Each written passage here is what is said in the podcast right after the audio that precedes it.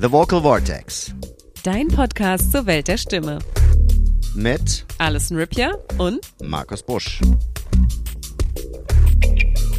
Tauche ein in das faszinierende Universum der Stimme mit The Vocal Vortex. In diesem einzigartigen Podcast erforschen wir die Geheimnisse der menschlichen Stimme. In jeder Episode sprechen wir mit unterschiedlichen Expertinnen und Experten, zum Beispiel aus Gesang, Schauspiel, Rundfunk und sogar der Forensik. Begleite uns auf einer aufregenden Reise durch die Welt von Klang und Ausdruck.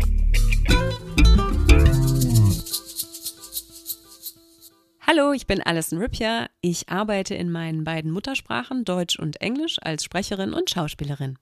Hallo, ich bin Markus Busch. Musiker, Schauspieler und Stimmtrainer. Heute zu Gast die deutsch-amerikanische Sprecherin Anna-Sophia Lumpe. Willkommen, Anna. Hallo, vielen Dank. Ähm, ich bin jetzt wieder runter zu Folge 3 gescrollt. Da habe ich es jetzt nochmal richtig geschrieben. Da steht auch erste, erste Vorsitzende Sprecherin. Ich finde, das können wir ja gleich erwähnen. Okay, dann. Ähm, äh, und haben es ja jetzt schon erwähnt, nachdem wir sie jetzt schon willkommen. Also wir sind ja mittendrin, wir können ja auch nicht äh, schneiden, wir sind live. Ah, wir sind, li wir sind live. Wir das live Publikum, auf Sendung. Das Publikum sitzt hier und schart mit den Hufen, weil wir nicht in die Gänge kommen. Ähm, ja, unser Podcast befasst sich ja mit dem Thema Stimme.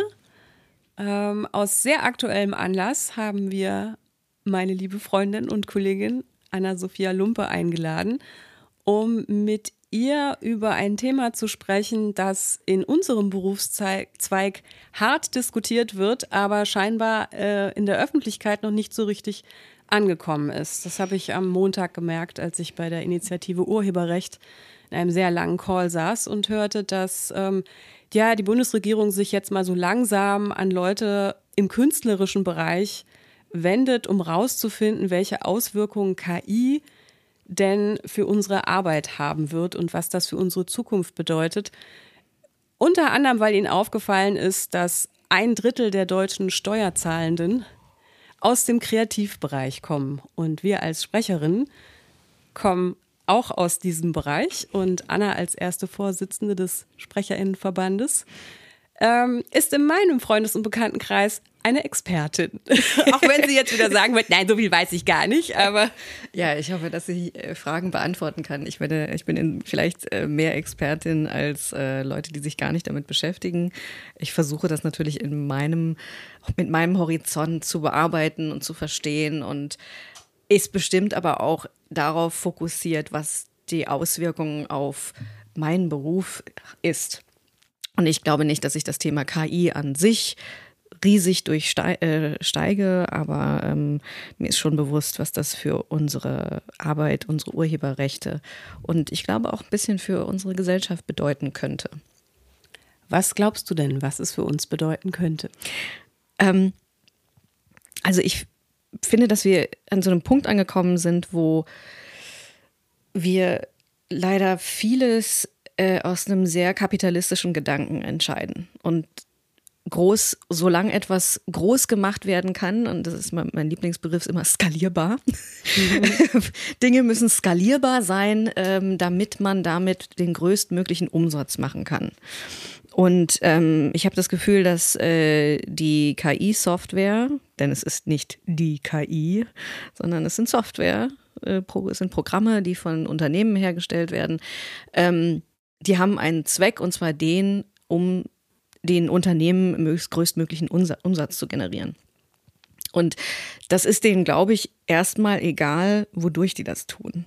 Das ist schön, dass die Dinge vereinfachen. Das ist jetzt halt das Thema der künstlichen Intelligenz. Sie vereinfacht Prozesse. Aber am Ende des Tages verdient jemand daran Geld. Und ähm, das ist das, was ich als problematisch empfinde, wenn es dabei um die Urheberrechte geht.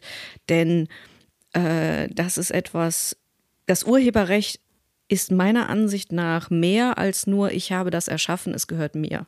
Ich glaube, dass Urheberrechte etwas Menschenureigenes definieren, was uns auch menschlich macht. Kreativität äh, und das Schaffen durch Kreativität ist etwas, was wir Menschen seit Anbeginn der Zeit tun. Und wenn wir das auch zu einer Ware machen, die nicht von Menschen mehr hergestellt werden muss, dann verlieren wir, glaube ich, einen Teil unserer Menschlichkeit. Ich weiß nicht, ob das zu groß gegriffen ist, aber das ist meine Empfindung. Ich, mein ganzes Leben lang habe ich das Gefühl, dass ich von Kreativität getrieben werde, dass es mich erfüllt, dass es mich zu der Person macht, die ich bin. Und ich glaube auch, dass Menschen, die nicht in einem kreativen Bereich arbeiten, trotzdem durch das ja, Tinkering, also dieses Rumspielen mit Kreativität, einen Schaffensdrang ähm, entwickeln. Und dass zum Beispiel selbst die, die jetzt die Software programmieren, wahrscheinlich daher kommen, dass sie Kreativität selbst ausgelebt haben. Und das ist als Kind wahrscheinlich erstmal noch nicht die Software programmieren. Es ist vielleicht einfach ein Bild malen, es ist vielleicht einfach ein Musikinstrument lernen, vielleicht eine Sprache lernen. Ähm, also sein Gehirn zu verwenden, um neue Fähigkeiten sich anzueignen. Und ich glaube, dass wir das nicht einfach abgeben sollten und von einer Maschine übernehmen lassen und uns erzählen lassen dürfen, dass das nur lästig und Arbeit ist. Weil ich glaube, es ist das, was uns zu dem macht, was wir sind. Du hast was sehr Interessantes eben äh, gesagt, und zwar, dass die Softwareentwickler, die die Software programmieren, die KI erst möglich macht, oder die Software-KI von denen kreiert wird, nämlich was ja eben auch ein kreativer Prozess ist, kam mir sofort der Gedanke, ab wann werden die denn von ihrer eigenen Realität eingeholt? Was ist denn da mhm. eigentlich? Ja. Denn, denn wann programmiert sich diese Software selbst auf Bedürfnisse, die keiner mehr definieren kann. Aber das ist jetzt wirklich ein bisschen sehr ja, das, weit in die Zukunft gedacht. Da bin ich nicht so die Expertin. Aber auch das, also ich meine, äh, aktuell ist es ja schon so, dass äh, all diese Programme äh, darauf angewiesen sind, dass Menschen ihre Arbeit zur Verfügung stellen, sodass das Programm daraus etwas generieren kann, mit dem man Milliardenumsätze machen kann. Und aktuell ist es so, dass wir aus dieser Gleichung also ausgeklammert werden als ähm, Teilhaber man möchte gerne unsere Arbeit nehmen. Und damit meine ich nicht nur die Zeit vor dem Mikrofon. Die Arbeit von mir als Sprecherin hat ja viel früher begonnen. Ähm, die ganze Ausbildung. Und Ausbildung als Sprecherin ist meiner Ansicht nach eben nicht nur Übungen zu machen, sondern durch die Welt zu laufen, wachsam durch die Welt zu laufen und das, was ich aufnehme, hörbar machen. Die Emotionen, die man hört, wenn ich spreche, sind mir eigen. Also meine Stimme würde synthetisiert eine andere sein, nicht nur aufgrund der Stimmfärbung, sondern auch aufgrund der Sprachführung, ähm, des Sprechstils. Sie würde anders sein als deine außen. Mhm. Und das ist Kapital für sie. Ich sehe das nicht als Kapital, sondern ich sehe das als Besitz, als Persönlichkeitsrecht. Und ich verdiene gerne damit mein Geld, weil ich denke, dass ich gute Arbeit mache.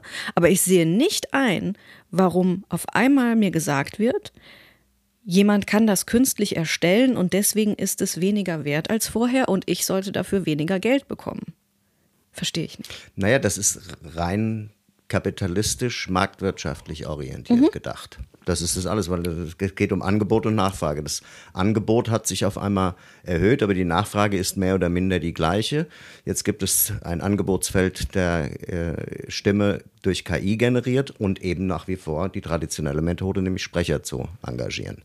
Und das ist natürlich, da sind wir wieder aus dem, bei dem äh, Eingangsstatement von dir, wenn du eben nur nach kapitalistischen, marktmechanistischen oder Marktmechanismen deine Kriterien aufstellst oder deine Motivation hinter der Handlung aufstellst, ähm, ist, kann es immer nur einseitig werden. Deshalb ist da ähm, wie bei jeder neuen Technologie und es erinnert mich vieles, was jetzt, äh, was ich so am Rande mitkriege äh, auf LinkedIn etc. und auch was du gesagt hast, erinnert mich so ein bisschen an die Zeit der Nullerjahre, der, vor, vor allen Dingen Anfang der Nullerjahre, als die Zahlen, Verkaufszahlen für CD-Rekorder explodierten und ähm, auch Softwareangebote für Musikschaffende auf den Markt strömten und sich, ich kann mich noch an eine sehr schöne Szene erinnern, ein Musikerkollege, Gitarrist von mir, wir standen und haben auf einen Auftritt gewartet und ich äh, habe meinen Gitartuner ihm gezeigt,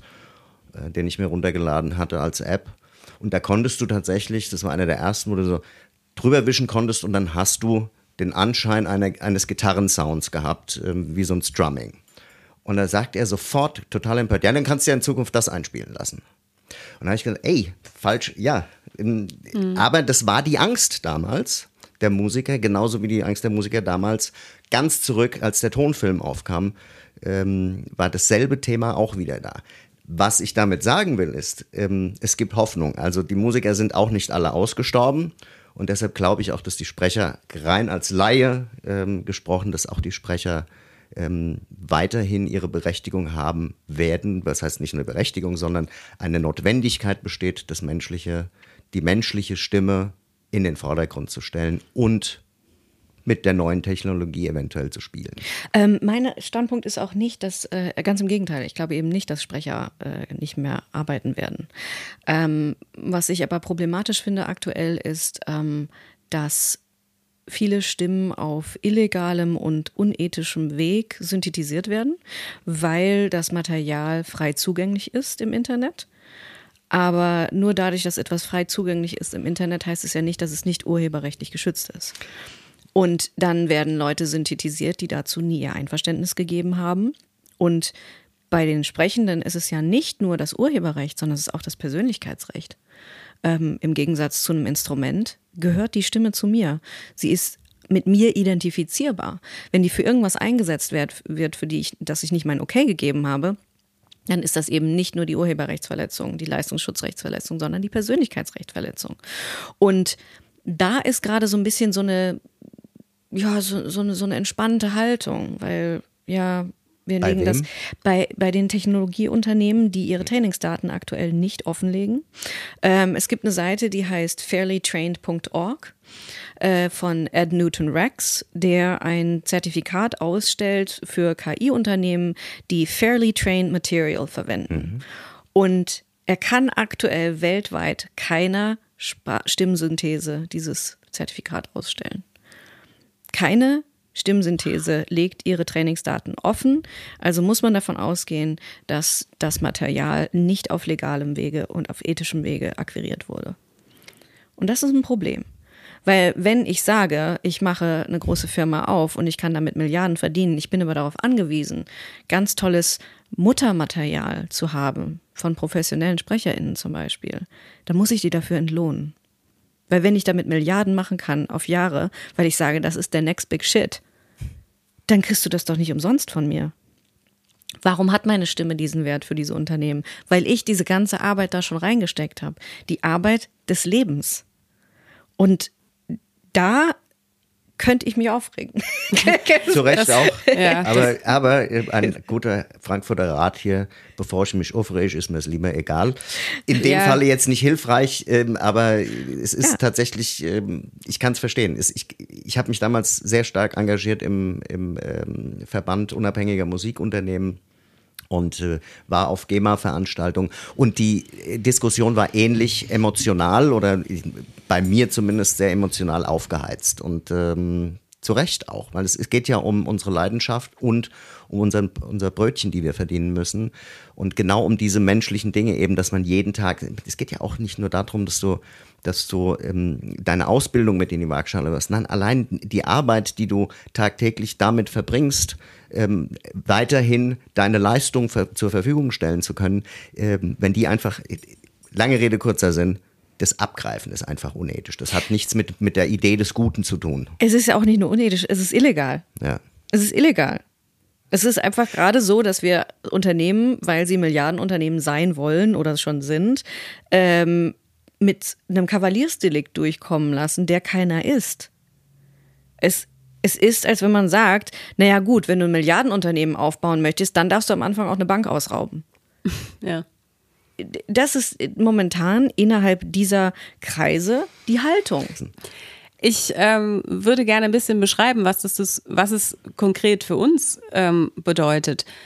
Äh, vor Jahren wurde ich gebeten, für ein Unternehmen meine Stimme zu synthetisieren ähm, mir wurde mehr oder weniger die Pistole auf die Brust gesetzt. Ähm, mach das oder wir suchen jemanden, die es macht, was ich schon mal überhaupt nicht schön fand. Wir haben das gemacht über Monate und damals war die Technik noch nicht so weit. Also es klang leider nicht gut, das Zusammengesetzte. Es ist nicht benutzt worden. Damals war der Vorteil für uns SprecherInnen, dass diese Art der Digitalisierung sehr zeit- und geldaufwendig war. Inzwischen hat sich das ja wohl rasend verändert. Es gibt angeblich die Möglichkeit, es reicht fünf Minuten vor meiner Stimme zu haben, um daraus ein Modell zu bauen. Und das ist wirklich erschreckend. Und was bei uns passiert ist, sind nicht nur konkrete Anfragen von Unternehmen, ähm, ja, äh, wir würden gerne Sprachsynthese mit deiner Stimme anbieten. Wir brauchen eigentlich nur zwei Stunden von dir. Dafür kriegst du. Am Anfang gab es sogar mal 1000 Euro. Inzwischen, Stunde, ja. ähm, inzwischen noch nicht mal mehr das. Und das änderte sich in die Situation. Also wir äh, SprecherInnen haben meistens eine Homepage, da haben wir Demos drauf. Und wir werden angeschrieben, das ist eigentlich ein ganz normaler Prozess, kannst du mir mal ein Bundle schicken mit, mit Aufnahmen deiner Stimme. Und das haben wir ja über Jahrzehnte gemacht, früher mal per Kassette, äh, dann CD ähm, und inzwischen schon seit längerem bequem als Download auf der Seite. Und was jetzt passiert ist, ist, dass diese Unternehmen einfach ungefragt die Sachen von unseren Seiten runtergeladen haben oder, weil wir es noch nicht wussten, wir an diese Unternehmen äh, und, ja, unsere Demos geschickt haben und die das verarbeitet haben. Also das alles ist mit eingeflossen.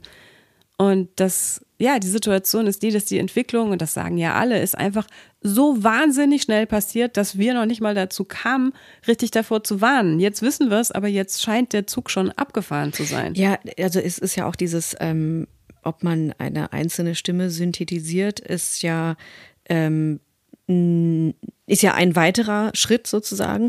Aber was ja als was vorher passiert ist, dass halt das Internet gecrawlt wird und mit dem vorhandenen Material dieser Algorithmus trainiert wird.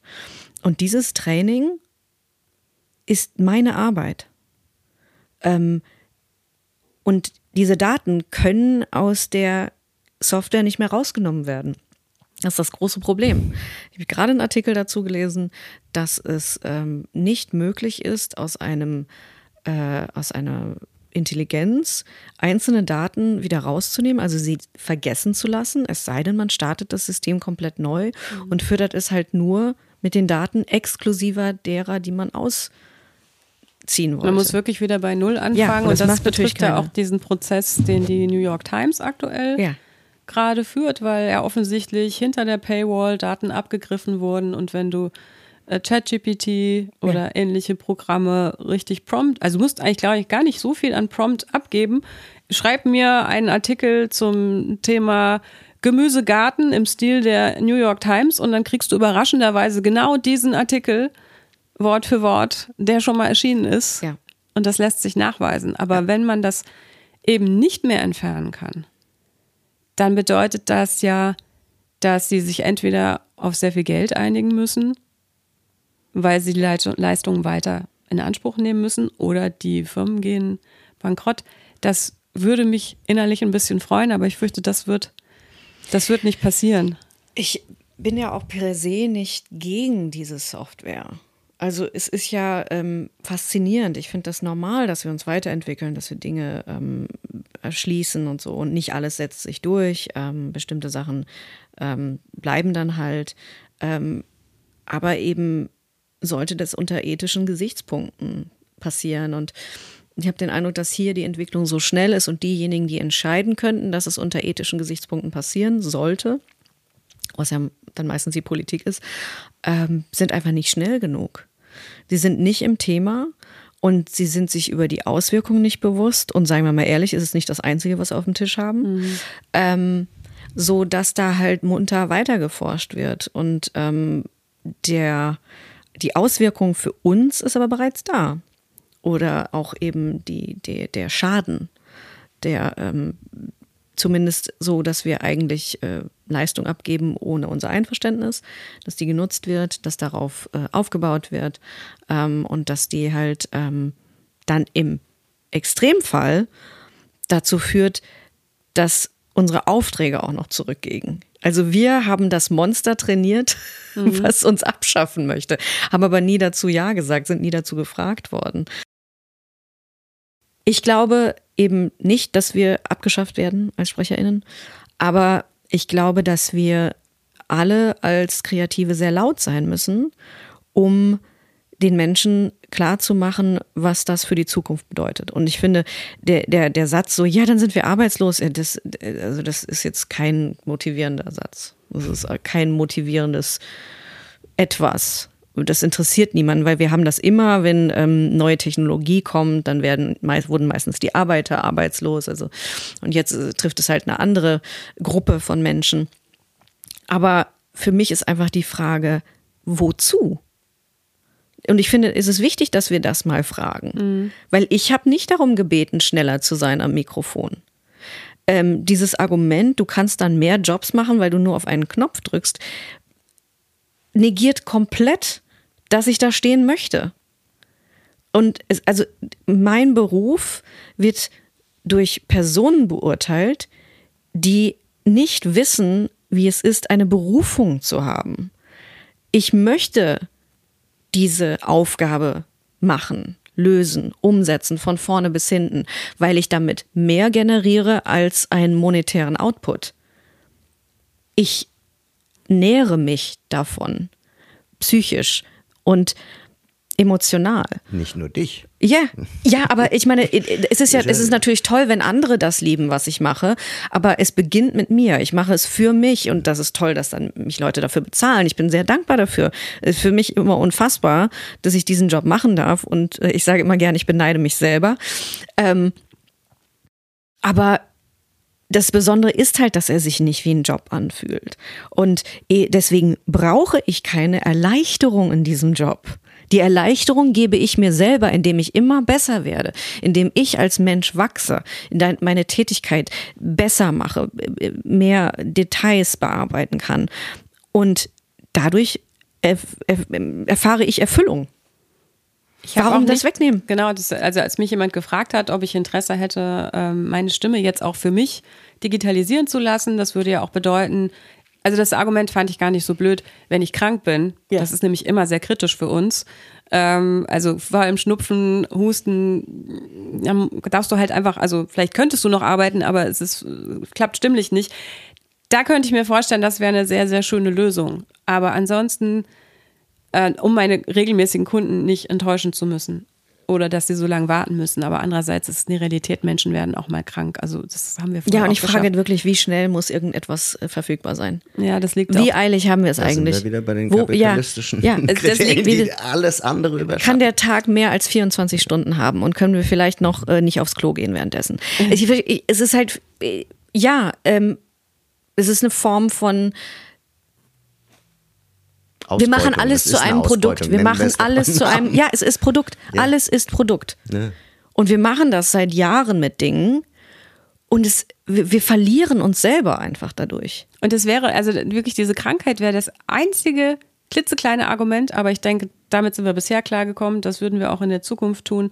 Ansonsten hätte ich nicht das Gefühl, etwas geleistet zu haben. Und ich mag das Gefühl, mich durch einen Text, mich mit einem Text vertraut zu machen, im Team mit den Leuten, mit denen ich die Aufnahme mache, das, das gemeinsam zu kreieren. Und ich freue mich hinterher daran, wie es klingt. Und ich freue mich daran, wenn die Leute zufrieden sind. Und dann kann ich stolz auf das sein, was ich geleistet habe. Und, und für mich ist es, ist es wirklich wie ein Aufsatz schreiben oder ein Buch schreiben, äh, in dem ich ChatGPT bitte, das zu machen. Dann habe ich zwar, okay, ich habe die Hausaufgaben gemacht, ich kann sie abgeben und kann wieder spielen gehen das würde ich gerne bei so Sachen wie Buchhaltung und sowas, da fände ich das toll, wenn ich das, wenn ich das so abgeben könnte und ich das nicht machen müsste. Nichts gegen ähm, die Buchhalter? Nicht, nein, überhaupt gar nicht. Also es, es, ist, ich bin da nicht besonders gut drin. Ich muss mich dazu immer sehr zwingen. Für kreative Menschen ist das häufig eine Herausforderung. Aber dieses, dieses erfüllte Gefühl würde für mich dabei einfach komplett wegfallen. Ja, und ich, ich meine, ähm, du hast jetzt gesagt, du hast das Gefühl, du hast nichts geleistet. Ich finde, Leistung tut, der, das Wort Leistung tut es auch schon wieder in so einem mhm. Bereich von, ich habe was getan. Es ist gar nicht das. Und ich glaube, du, meinst auch nicht mhm. das, sondern es ist dieses, ich habe was von mir gegeben. Ich habe mich geöffnet, ich habe mich, ich habe mich mitgeteilt. Ich habe was, es, ich empfinde das eher wie ein, äh, wie ein Schenken. Ich schenke etwas. Und ich bin froh, dass es jemand haben möchte. Das ist ein, äh, ich finde, es ist ein sehr emotionaler Akt. Ohne dass man dabei weinen muss. Ist, aber ähm, es ist, äh, und ich glaube, das kann man nicht jedem so erklären, der das nicht selber ähm, erlebt. Aber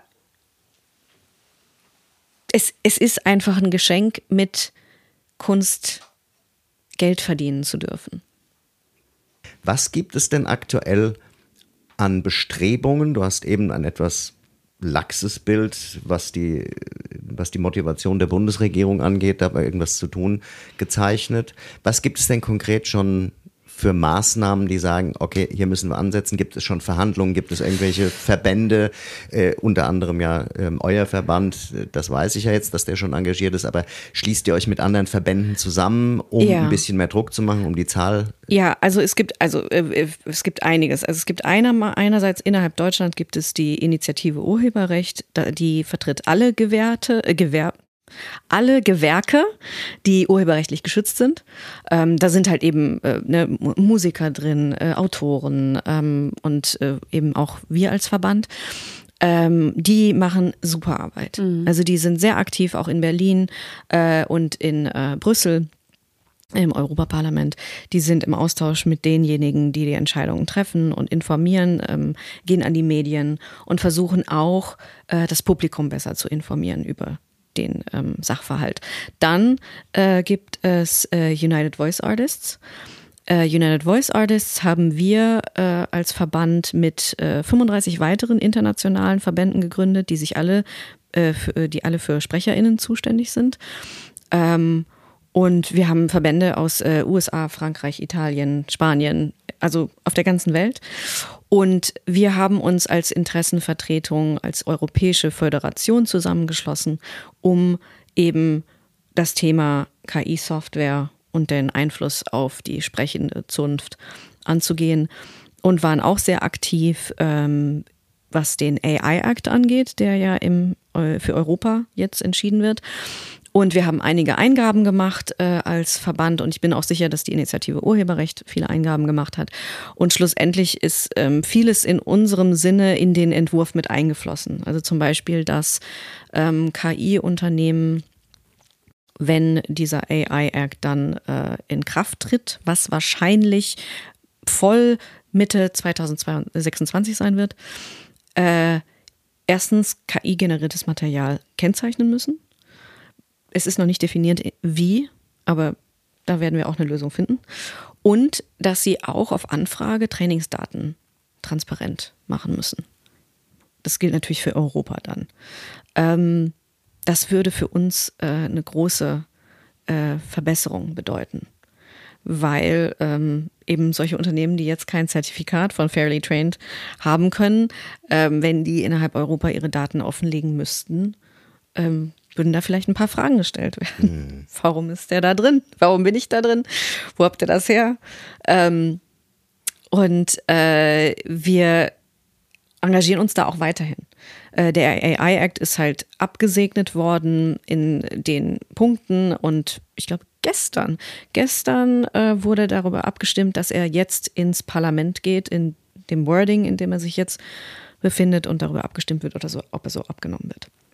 Und dann muss er natürlich implementiert werden. Es wird eine AI-Office gerade gegründet, was dazu, äh, was ähm, verantwortlich dafür ist, äh, diese Regelungen zu überwachen und äh, eventuell auch zu ahnden. Und ähm, wir hoffen einfach, dass äh, das weitergeht. Was ein großer Teil ist, ist, dass sie auf jeden Fall Fallbeispiele benötigen. Es ist jetzt so, dass wir einen sehr, ähm, sagen wir mal, nicht, ist nicht schwammig, aber einen, einen sehr theoretischen AI Act haben mit vielen unterschiedlichen Bereichen. Und jetzt geht, geht es darum, verschiedene Fallbeispiele zu finden und zu sagen, was ist denn in diesem Fall? Wenn in diesem Fall KI verwendet wird. Zum Beispiel, was ist mit Deepfakes von Privatpersonen ähm, bei sexuellen Akten? Ist das Straf, äh, wer hat, wer trägt da die Verantwortung? Die Person, die es hergestellt hat oder das Unternehmen, das die Software hergestellt hat. All solche Sachen. Das muss alles geklärt werden, damit wir klare Regeln haben. Ähm, und das dauert noch eine Weile. Und das ist genau das Problem. Ne? Also äh, wir können uns viele tolle Fallbeispiele ausdenken und haben da ganz viele Meinungen dazu. Aber es muss durch die Politik durchgehen. Und die müssen dafür die Beispiele verstehen, die müssen die Positionen von uns verstehen, die Situationen um dann eine informierte Entscheidung treffen zu können. Das können wir halt nicht so an einem Nachmittag machen. Ähm, aber es geht weiter. Und wir haben große Hoffnung. Ja, und in der Zwischenzeit sind einfach auch mutmachende Dinge passiert, wie zum Beispiel, dass unsere spanischen KollegInnen sich entschieden haben, die geänderten Verträge, die seit Anfang Januar in Umlauf, im Umlauf sind, äh, nicht zu unterschreiben. Nee, umgekehrt. Oder umgekehrt? Sie haben entschieden, ungeänderte Verträge nicht mehr zu unterschreiben. Die spanischen Kollegen haben, die haben zwölf äh, ähm, Verbände innerhalb Spaniens für SprecherInnen und die arbeiten alle autark und die haben sich trotzdem entschieden, obwohl das alles Freiberufler sind, die haben sich trotzdem entschieden, sich zusammenzutun und alle zwölf Verbände und ihre Mitglieder haben entschieden, dass sie ab dem 1.1. diese umfassenden Rechteabtretungen für Synchronaufnahmen nicht mehr zu unterschreiben, wenn keine Klausel enthalten ist, die die Benutzung von KI für ihre Stimme ausschließt. Und das ist bemerkenswert. Und viele Italiener sind dem gefolgt, tatsächlich. Die Italiener waren da auch gut miteinander vernetzt. Wir haben halt das große Problem, dass wir einen großen Pool von FreiberuflerInnen haben und die haben nicht immer so dieses Gefühl von, ja gut, dann machen wir das jetzt einfach, weil wenn du halt nicht unterschreibst, dann arbeitest du halt nicht. In Deutschland haben wir ein großes Problem damit, dass äh, es die Blacklist gibt, dass SprecherInnen, die diese Rechteabtretungen nicht unterschreiben, umbesetzt werden, obwohl es ihr gutes Recht ist, einen Vertrag zu fordern, der sie respektiert, der ihre Position respektiert. Dürfen wir sagen, dass das aktuell die Synchronbranche? Ja, die Synchronbranche, ja. ja. Die Synchronbranche sind diejenigen, die solche Rechteabtretungen unterschreiben müssen. Wir als freiberufliche SprecherInnen in Werbung und so machen unsere Verträge im Vorhinein ja selber, mhm. äh, können Klauseln einfügen, wie wir wollen. Ähm, aber bei diesen großen Produktionen, wo halt meistens dann eben ein großer Player im Hintergrund steht, der diese Verträge den Studios vorgibt, da stehen die SprecherInnen ziemlich alleine auf weiter Flur. Und warum ist das ausgerechnet da so und nicht in der, in der, äh, in der Werbung zum Beispiel, du gesagt hast, da können wir unsere Verträge selbst machen. Warum ist das da so anders in der, in der Synchronwelt? Weil es da diese Rechteabtretungen gibt für die Streaming-Anbieter. So, also äh, wenn du eine Synchronaufnahme machst, dann musst du nach der Aufnahme eine vollumfassende Rechteabtretung unterschreiben, damit die, äh, die Sender, die Produzenten safe sind, dass sie das halt verwenden dürfen. Da steht dann drin, dass sie da einen Trailer mitmachen dürfen oder, ne, also dass sie das umfassend auswerten dürfen. Aber das war doch schon immer so. Richtig. Das ist ganz normal. Genau. Und die alten Verträge äh, beinhalten jetzt aber eben auch die Verwendung, automatisch die Verwendung für KI? Oder? Die Verträge beinhalten eine Klausel, die war da schon immer drin, die im Grunde sagt, ich bin damit einverstanden, dass ihr mit dieser Aufnahme machen könnt, was ihr wollt im Sinne eurer Aufna eurer Auswertung. Ähm, es ist eine wesentlich längere Klausel als das. Es ist jetzt sehr, ja, sehr wenig, juristisch, wenig juristisch paraphrasiert. Ja. Ähm, wir lassen das gerade prüfen, aber wir sind der Überzeugung, dass das eben, auch wenn diese Klausel viel älter ist, die Klausel sagt, dass man es auf jede Art und Weise digital bearbeiten kann und wenn dann halt neue Technologie kommt, dann schließt die natürlich das mit ein. Und dann geht es darum, dass einige sagen, ja, aber das ist ja nicht anwendbar, weil das ist Technologie, die noch gar nicht da ist. Ja, aber im Ernstfall ist es so, dass irgendeiner es doch macht und dann ist es ja schon passiert. Dann musst du erstmal klagen und rausfinden, ob der das jetzt überhaupt durfte. Gemacht hat, die, hat es ja trotzdem. Und da wollen wir gar nicht hin. Wir wollen von vornherein sagen, darfst du nicht. So, gar keine Fragen mehr zu stellen. Müssen wir gar nicht mehr auslegen, steht drin, darfst du nicht. Weil warum soll das auf einmal für die gleiche Gage mit drin sein? Und wenn es das nicht ist, dann kannst du doch ausschließen.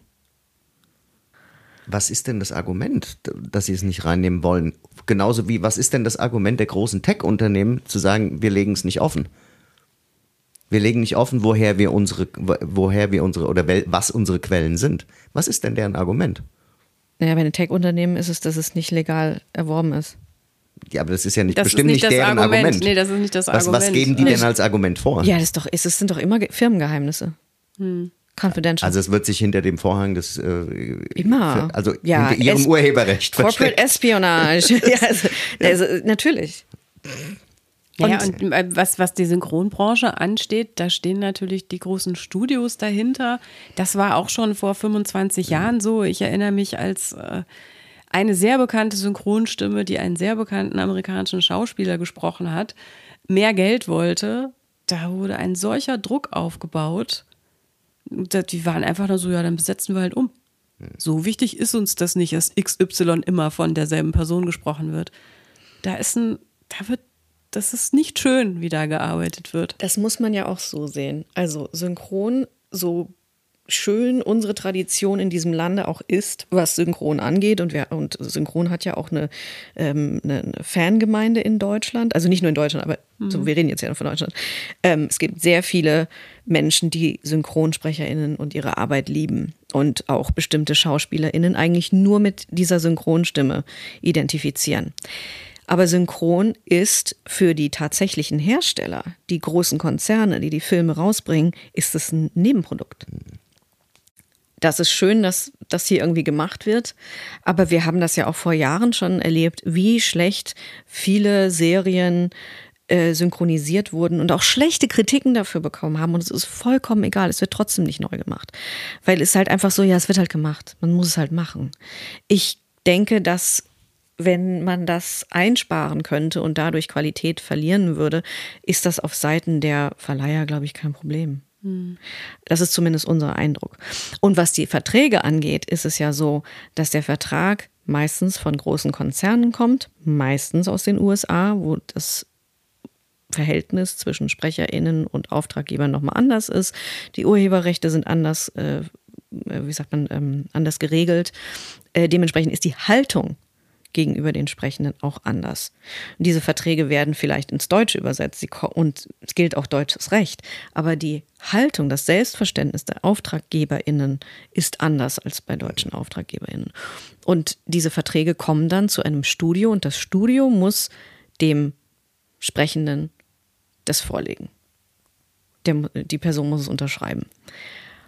Und die AnsprechpartnerInnen für die SprecherInnen sind aber die Studios. Die haben aber die Verträge ja nicht generiert. Die müssten also jetzt zurückgehen und sagen, wir haben jetzt hier Leute, die wollen das nicht mehr unterschreiben. Und das ist ein Gang, den viele nicht gehen möchten. Weil es schon auch so weit fortgeschritten ist, dass gerade im Synchronbereich die KI so, auf, so schnell auf dem Vormarsch ist, auch dass quasi, ach, dann schreibe ich, dann habe ich wenigstens den Job. Ähm ich glaube, es geht darum, den Job des Synchronisierens nicht abzugeben zu wollen, also nicht zu, zu verlieren. Nee, ich meine umgekehrt, mhm. die, die ähm, ähm, ist denn aus Sicht der Auftraggeber und Auftraggeberinnen es so, dass die sich ihrer Sache so selbstbewusst entgegen oder ihrem, ihrem Auftragnehmer so selbstbewusst entgegentreten können, dass wenn du es nicht machst, machst die KI. Ist es schon so weit und wird es irgendwie in naher Zukunft so weit sein? Nein, das glaube ich nicht. Also, also, äh, hm, also da, da kann ich jetzt bei denen nicht reingucken, wie weit de, de das ausgearbeitet ist. Aber was auf jeden Fall ist, ist, dass ähm, dieser große Streik in USA von den Schauspielerinnen ähm, natürlich damit zusammen ganz viel mit KI zu tun hatte dass man mal eben für 200 Dollar jemanden das Bild äh, synthetisieren kann und dann in alle möglichen Filme reinballern kann. Das zeigt ja was von dem Selbstverständnis dieser großen Konzerne, dass sie das für okay halten. Und da muss man dann dagegen vorgehen. Und jetzt haben sie ein neues Abkommen geschaffen, ähm, was ein bisschen schwammig ist, was die äh, Synchronisation angeht. Ähm, es gibt das, das, das, Prinzip ist auch bei uns anders. In den USA ist es so, dass viele Schauspielerinnen und SprecherInnen sind bei SAG-AFTRA, diese, äh, diese ähm, Gewerkschaft. Gewerkschaft. Und wenn man die buchen will, dann muss man über die Gewerkschaft gehen. Dann muss man diesen Vertrag erfüllen, dieses Abkommen erfüllen, was SAG-AFTRA quasi mit den Produzenten abgeschlossen hat. Und da sind verschiedene Sachen festgelegt.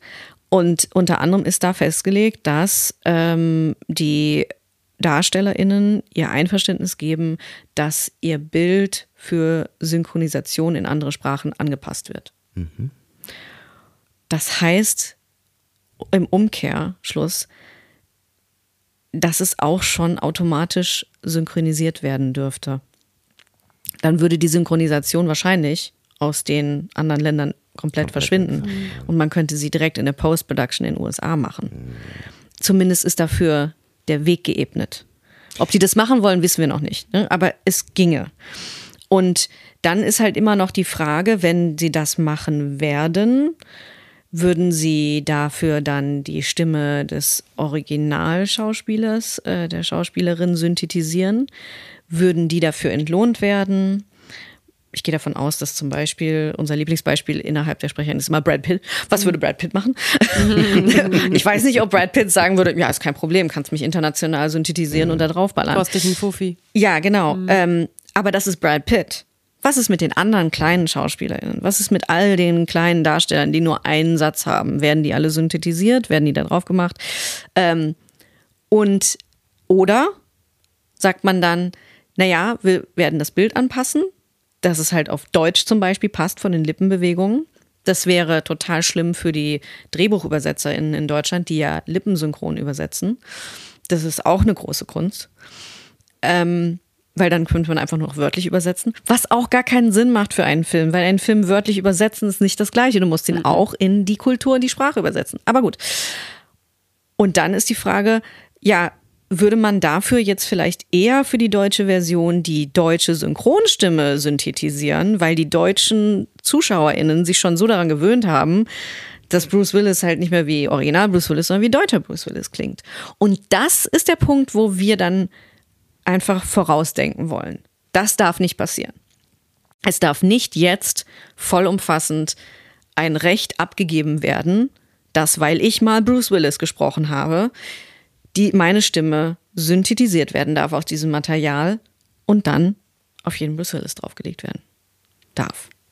Aber insgesamt, Markus, auf deine Frage zurückzukommen, warum viele aus dem sprechenden Gewerbe Angst haben, diese Verträge zu unterschreiben oder sich, beziehungsweise sich zu weigern, mhm. Verträge zu unterschreiben. Wir haben vier Jahre hinter uns, die sehr, sehr hart waren für alle aus dieser Zunft, weil die meisten von uns nicht nur als SprecherInnen arbeiten, sondern auch als SchauspielerInnen oder auch als MusikerInnen. Und wir hatten Corona. Wir hatten zumindest die ersten zwei Jahre hatten ganz viele Menschen eine schreckliche Situation, wenn du zwei Leute zu Hause hast, die selbstständig sind und nicht arbeiten und du hast Kinder, die die Schule gehen, auf Klassenfahrten gehen und so weiter und du nicht weißt, ich meine, die Hilfen waren ja auch nicht so effektiv, wie wir alle mitgekriegt haben. Es wurde zwar Geld ausgeschüttet, aber dann doch wieder, wieder nicht eingeschüttet. So, und wieder eingeschüttet, weil wir es ja nicht nutzen durften, ähm, weil wir keine Mitarbeitenden haben und oft keine Mieten haben und kein Auto. Und ähm, viele haben vorher schon von der Hand in den Mund gelebt gerade im Theaterbereich. Die Leute sind kaputt.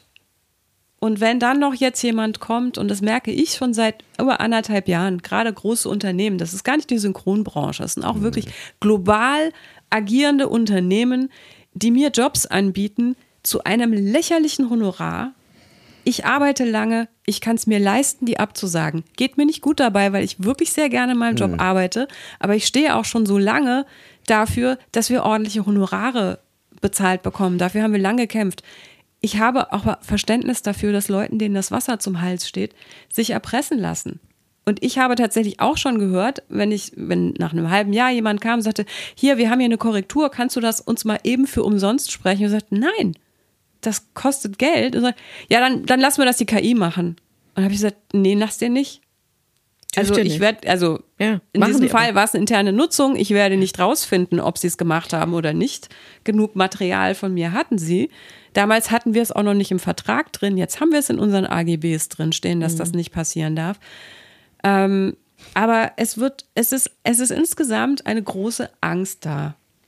Und das ist sehr, und, und Angst, ja, sorgt dafür, dass Leute manchmal auch falsche Entscheidungen treffen oder sich Dinge nicht trauen oder nicht wissen, dass es noch genug andere gibt, die an ihrer Seite stehen und mitmachen. Und das ist jetzt einfach nochmal ein Aufruf an alle.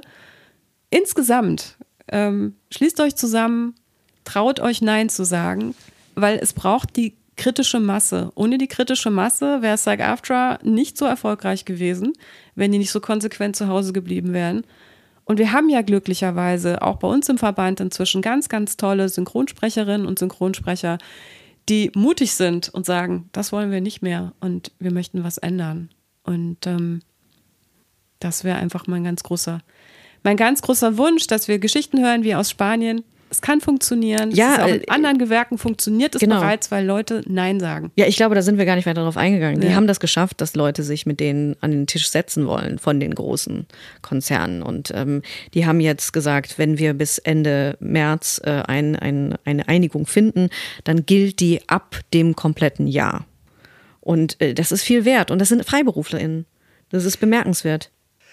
Aber schön, es ist doch ein tolles Beispiel und es gibt äh, Grund, Grund zur Hoffnung, dass ähm, ein Präzedenzfall wie der in Spanien ähm, natürlich dann auch hoffentlich einen, einen Dominoeffekt hat. Denn Ja. das wird wahrscheinlich dann so kommen. Ich denke, dass das uns äh, beeinflussen wird. Also was, was für Verträge dort eventuell ähm, ausgehandelt werden, werden wahrscheinlich einen Einfluss auch auf deutsche Verträge haben, weil es so aussieht, als wenn Europa ein großes Land ist für die Ja. amerikanischen Konzerne. ähm, Aber ich freue und, und, und ich glaube, das ist ganz wichtig zu sagen. Ähm, trotzdem, trotz all dieser ähm, Bedrohung, die wir vielleicht empfinden und die wir formulieren müssen, ähm, die Tatsache, dass wir das tun, ist, glaube ich, ein Zeichen dafür, dass wir nicht Angst davor haben, sondern dass wir uns dessen bewusst sind und dass wir einfach versuchen, laut zu sein. Weil ich denke, eine Entscheidung aus Angst ist Unsinn. Ich gebe nicht auf, ich sage nicht, dass es jetzt schon vorbei ist und wir haben keine Chancen mehr, sondern ich sage einfach, ich glaube, wir müssen darüber be- Leute darüber bewusst werden lassen, was das für uns alle bedeutet. Und ich sehe das total positiv. Das wird alles schon okay sein, aber nur, wenn wir was tun. Wir können nicht einfach uns zurücklehnen und sagen, naja, wird schon. Weil das ist die andere Haltung und das ist meiner Ansicht nach nicht äh, zielführend. Und ich habe abschließend noch eine schöne Geschichte, ich habe neulich eine Aufnahme gemacht mit Leuten, die schon sehr, sehr lange an diesem Film gearbeitet hatten und die sagten, ach, das ist so schön, weil sie die ganze Zeit die KI als Guide-Track hatten zum Timen. Also das machen Leute im grafischen Bereich, im Filmbereich auch, um zu gucken, wie passt das stimmlich von der Länge her. Und die hatten die ganze Zeit diese KI-Stimme, die gar nicht mal so schlecht war. Können gut sein. Ähm, aber, aber das war so, du hast, so- ich hatte auf der anderen Seite drei Leute, die so ausgeatmet, nee, die so schön geseufzt haben, gesagt haben, das ist so schön, das in der richtigen Stimme zu hören. Ah, so haben wir uns das vorgestellt. Das Ja. war super. Und ich glaube, das ist eine Erfahrung, die jetzt wir, die, also ich bin mit Hörbüchern groß geworden, in Englisch und Deutsch. Ich habe das geliebt. Und das sind ganz viele Menschen. Und für ganz viele Menschen sind Synchronstimmen unglaublich wichtig in Filmen. Die haben eine emotionale Bindung dazu. Stimme ist so ein wichtiges Thema in unserem Leben und das dürfen wir einfach nicht der KI überlassen. Nee, und irgendwann ist halt auch die Frage, bist du billig? So, also in, in Unternehmen, was äh, zum Beispiel in der Werbung irgendwie ein hochpreisiges Produkt anpreist, warum gibt das kein Geld für seine Werbung aus? Ist es sich das nicht wert? Ähm, hat es eigentlich kein gutes Produkt? Ich glaube, die, das Publikum hört das schon und wird sich dessen auch bewusst werden und sich fragen, wollt ihr mich veräppeln? Ähm, ist noch ein bisschen Zeit, aber wird schon. Kommen wir zu unseren wilden 13. Ja, ich habe schon gemerkt, du hast so ein bisschen aufs Ende gepocht eben. Ich habe super viel erzählt schon, ne? aber ich weiß nicht. Naja, wir sind schon, wirklich wir schon sind lange schon bei her. Ja, ist voll 45 lange. Minuten. Ich weiß nicht, wie du das schneiden möchtest.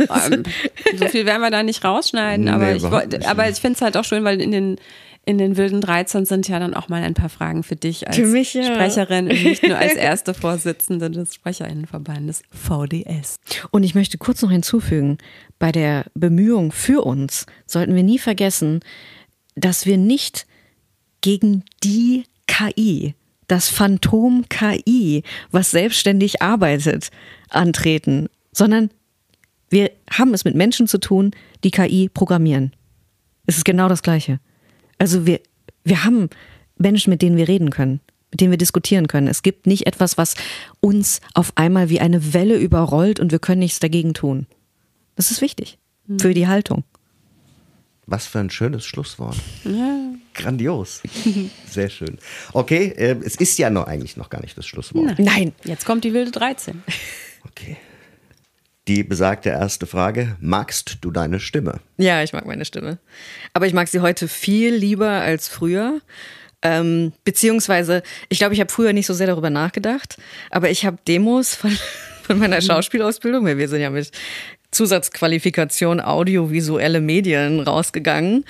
Und äh, durften dann auch ein paar Demos machen. Und ich hatte dann Demos von, von einem Gedicht und von einem, und von einem klassischen Monolog. Also kannst du dich nie mit bewerben als Sprecherin irgendwo.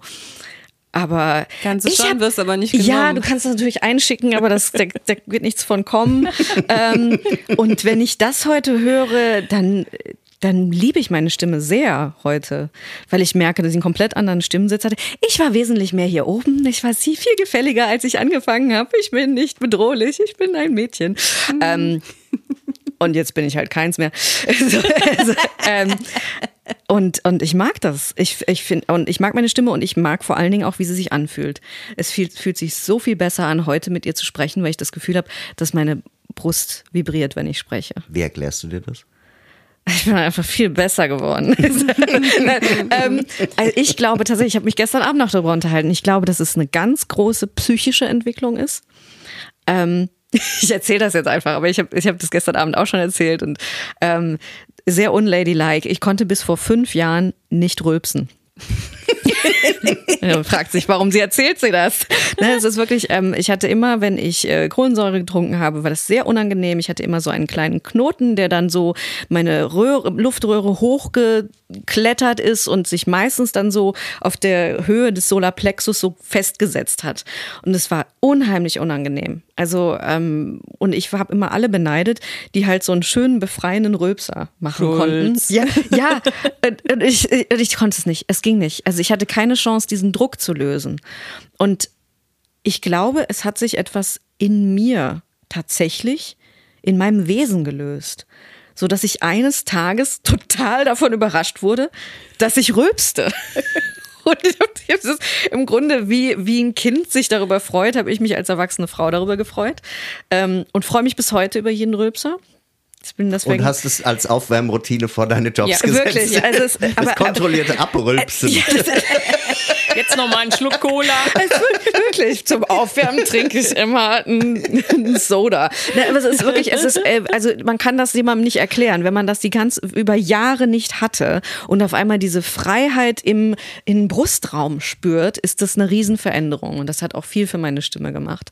Ähm, und woher es genau kam, kann ich nicht sagen. Ich bin eine sehr emotionale Sprecherin. Ich bin keine typische Übung machende Sprecherin. Bei mir kommt viel über meine Empfindung und mein, über meinen Zustand.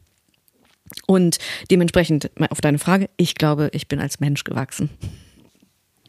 Wann bleibt dir die Stimme weg? Oh Gott. Ähm, selten, glaube ich. selten. Ich, ja, äh, ich, wenn, wenn Leute wirklich ganz unehrlich, unverschämt sind. Also ich kann immer nicht fassen, wenn Menschen offensichtlich lügen und ähm, andere ausnutzen. Ich, und das ist etwas, wo ich dann wirklich da, da, da brodelt in mir so viel auf, dass ich gar nicht weiß, was ich zuerst sagen soll. Und dann sage ich gar nichts. Ich habe auf deiner Website gesehen, ähm, das hat mein Herz äh, zum Springen gebracht, äh, Eddie. Eddie. Passt, glaube ich, vielleicht zur nächsten Frage, die da heißt, wann setzt du deine Babystimme ein? Ja, bei Eddie. Eddie ist nicht mein Freund. Eddie, aber schon. Eddie, ja, Eddie, Eddie ist mein, mein bester Freund. Eddie ist mein äh, Dackelmix. Ich sage immer, Eddie ist ein äh, Schäferdackel vom Borderland. Da ist halt alles drin, aber er sieht halt aus wie ein großer Dackel. Und ähm, Eddie und ich haben viele Unterhaltungen. Und mit Eddie rede ich meistens so. Und, ähm, Und der guckt dann auch immer so. der guckt, der niedlich. redet ja auch so. Ja, macht den Kopf so ein bisschen schief. Ja, und guckt mit seinen großen Augen. Er sieht dann aus wie ein Hauself. Der legt seine Ohren hoch und hat, sieht dann aus wie ein Hauself. Und äh, da bin ich, da ist mein ganzes Herz. Ja, das ist meine Babystimme. Du hast vollkommen recht, es ist für Eddie. Wann wirst du laut? Ja, wenn ich nicht gehört werde. Ne? Ähm, wenn ich nicht respektiert werde, dann kann ich laut werden. Ähm, dann aber auch nicht brüllen, sondern wirklich laut sprechen. Es ist, kippt nicht ab, es wird einfach sehr, sehr laut. Passiert, glaube ich, heutzutage viel weniger. Seitdem ich rülpsen kann, muss ich mehr, nicht mehr laut werden. Wann wirst du leise? wenn es mir egal ist. Wenn ich emotional nicht mehr involviert bin, werde ich sehr leise, sehr emotionslos und sage einfach nur noch die Fakten und zähle auf, was ich zu sagen habe und dann war es das. Und dann gehe ich. Kein lautes Türenknallen, sondern ein leises den Raum Ja, es eher, ja, aufhören und umdrehen. Ja. Hattest du schon mal Probleme mit deiner Stimme? Ja, ich konnte nicht rülpsen. Habe ich das schon erzählt? Ist das dein einziges Problem? Ich, ich habe einmal, ja, do- ja, ich hatte, doch, ich hatte einmal wirklich Probleme mit meiner Stimme. Ich habe, das war 2011,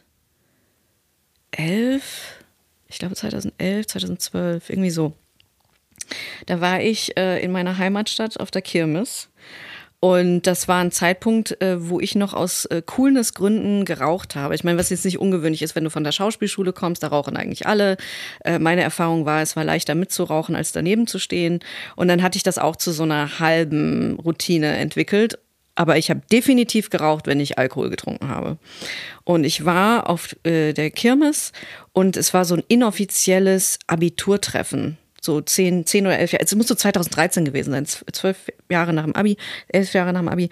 Ähm, und ich habe viele Leute getroffen, die ich halt eben zehn Jahre nicht gesehen hatte. Und ich habe über diesen Abend eine Schachtel Zigaretten geraucht. Gut, der Abend ging jetzt bis, ich glaube, um vier Uhr nachts war ich zu Hause und wir waren die ganze Zeit draußen auf der Kirmes, wir haben Bier getrunken und so alles.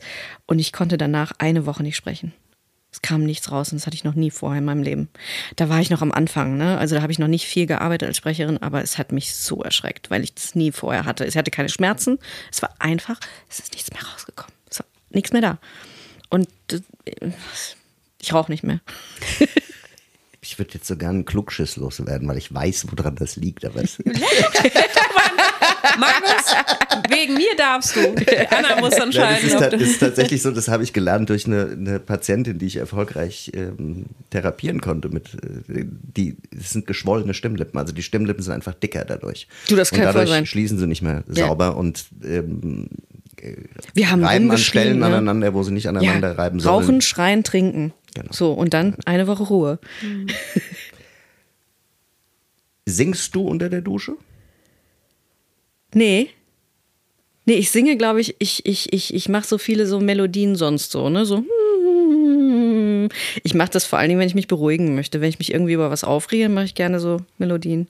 Aber, nicht unter der Dusche. Nö, Klare Antwort. ich dusche nicht. Nee, direkt, dann bist du einfach nicht aufgeregt, dann hast du keinen Grund. Nee. Ähm, sprichst du mit dir selbst? Ja. Also, naja, gut, ist vielleicht ein bisschen, ist es ein bisschen einfach, wenn du einen Hund hast, mit dem du viel redest. Ich glaube, das ist eigentlich das mit dir selber reden. Ähm, ich rede mit meinem Hund sehr viel. Und manchmal, wenn ich mich sehr konzentriere, ähm, kommentiere, was ich, wa- ich, was ich tue. So, ja, dann musst du das jetzt hier hin tun, dann musst du jetzt hier, musst du mal umrühren und so. Also, das ist, das ist aber nicht viel. Das ist nicht bedenklich. Das ist für viele, äh, habe ich gelernt, für viele ist es ein, ähm, eine, wie nennt man das, ein Vehikel zum im Moment sein, in dem Moment jetzt sein. Das hilft vielen dabei, wenn sie selbst mit sich sprechen, genau das zu erreichen. Was machst du bei Halsschmerzen? Manuka-Honig mit mindestens Potenz 500. Das, sobald ich das merke, nehme ich einen äh, Teelöffel und lasse den im Rachen zergehen und trinke eine halbe Stunde nichts. Das hilft. Meiner Ansicht nach habe ich schon viele Erkältungen mit zurückgedrängt. Hattest du schon mal Stimme- oder Sprachtraining? Ja, also ich habe ich hab als ich habe bei meiner Mutter Gesangsunterricht gehabt, äh, klassisch. Ähm, und ähm, dann habe ich halt vier Jahre eine Schauspielausbildung gemacht, wo ich Sprechunterricht hatte letztendlich. Ähm, und hatte da dann das Glück, diesen emotionalen Sprechunterricht zu bekommen, wo es darum ging, mehr von sich zu geben, als immer nur Übungen zu machen. Und ich glaube, das meiste habe ich aber tatsächlich ja, durch das, durch das Machen mit mir selber gelernt. Also wie sich eben mein Körper dann verändert hat. Ne? Also ich gehe nicht regelmäßig zum Sprechunterricht und aber ich habe eine fundierte Ausbildung, würde ich sagen. Nächste Frage hast du schon mehrfach beantwortet, nämlich Rülpsen. Wie ist deine Aufwärmroutine? Saufen, rauchen, rülpsen. Und dann eine Woche schweigen. Also, äh, ich habe keine starke Aufwärmroutine tatsächlich. Ich bin jemand, ähm, die ich muss eher in einem einer Verfassung sein, in der ich mich wohlfühle. Mhm. Also ist es für mich wichtig, ähm, meine Umgebung so zu gestalten, dass ich in meiner bestmöglichen Verfassung bin. Und dann äh, natürlich, ich, ich arbeite den Text, den ich einsprechen muss, arbeite ich laut vor, aber das ist mein Aufwärmen. Was wir die letzten Male vergessen haben, ist, ähm, ist eigentlich eine Frage, die dazugehört, ist nämlich das Thema Stimmhygiene. Gibt es irgendwas, was du regelmäßig tust, um deiner Stimme was Gutes zu tun, ohne dass du Probleme hast? Leben. Imitierst du gerne Stimmen? Ja, total gerne, aber ich bin nicht so gut in. Ähm, ich kann gut Stimmführung imitieren und, und ähm, Akzente oder sowas und Dialekte. Ich kann sie nicht richtig imitieren, das, aber ich kann jemanden gut nachsprechen. Äh, und ich merke auch, dass das etwas ist, was ich manchmal unbewusst mache. Also wenn mir jemand gegenübersteht, der einen bestimmten Dialekt oder eine Färbung hat, dann fange ich irgendwann an, so zu sprechen wie die. Und das kann unter Umständen als unverschämt interpretiert werden. Ist es aber eher ein spielerischer Ansatz von mir. Ich versuche das nicht ich mache das nicht, um jemanden zu beleidigen, aber ich versuche das jetzt unter Kontrolle zu haben, weil Leute das als Beleidigung empfinden könnten. Ähm, und ich finde gerne Stimmen für Figuren. Ja. Hast du Kinder? Ich habe einen Hund. okay. Aber wenn du Kinder hättest, würdest du ihnen äh, deinen Beruf empfehlen? Es kommt ein bisschen drauf an, weil mein Beruf ja kein so richtiger Ausbildungsberuf ist. Das haben wir ja immer wieder Diskussionen, wie kommt man da hin? Ähm, wenn es danach geht, ob ich ihnen den Weg empfehlen würde, den ich gegangen bin, Weiß ich nicht. Weiß ich nicht. Ich glaube, also der Weg mit der Schauspielausbildung, den ich gegangen bin, der ist mir lang, hat mir lange nachgehangen. Ähm, viele Dinge, die ich darüber verarbeiten musste. Ich glaube, ich habe echt zehn Jahre gebraucht, um das so wirklich hinter mir zu lassen. Ähm, aber ich hatte immer die Vision, glücklich zu werden. Und ich glaube, das würde ich jedem empfehlen, weil dann kann dich das finden, was dich glücklich macht. Ich wusste nicht, dass ich Sprecherin werden sollte. Ein schönes Schlusswort. Ja. Jana, vielen, vielen, vielen lieben Dank. Es Danke war euch. uns eine große Freude, dass du heute hier bei uns warst. So sehr schön. Vielen Dank. Vielen Das Dank. freut uns.